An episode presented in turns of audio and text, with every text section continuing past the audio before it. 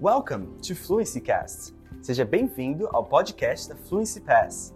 Hoje você vai ouvir um novo diálogo relacionado a vocabulários e gramáticas aprendidos do Questions, a maior comunidade online de perguntas e respostas sobre inglês do Brasil. Let's go! Dialogue about snacks. Hurry up, Jack. My parents are coming and you're not dressed up yet. I need to finish the appetizers. What are you cooking?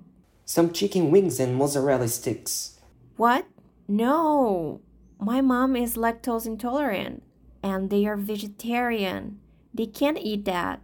Oh, I'm so sorry, I completely forgot about your mother. And vegetarian? Since when? It doesn't matter.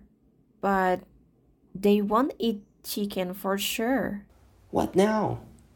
That's okay. Just get dressed. I can prepare some nachos or french fries and later we can order a pizza. Alright, thanks, honey.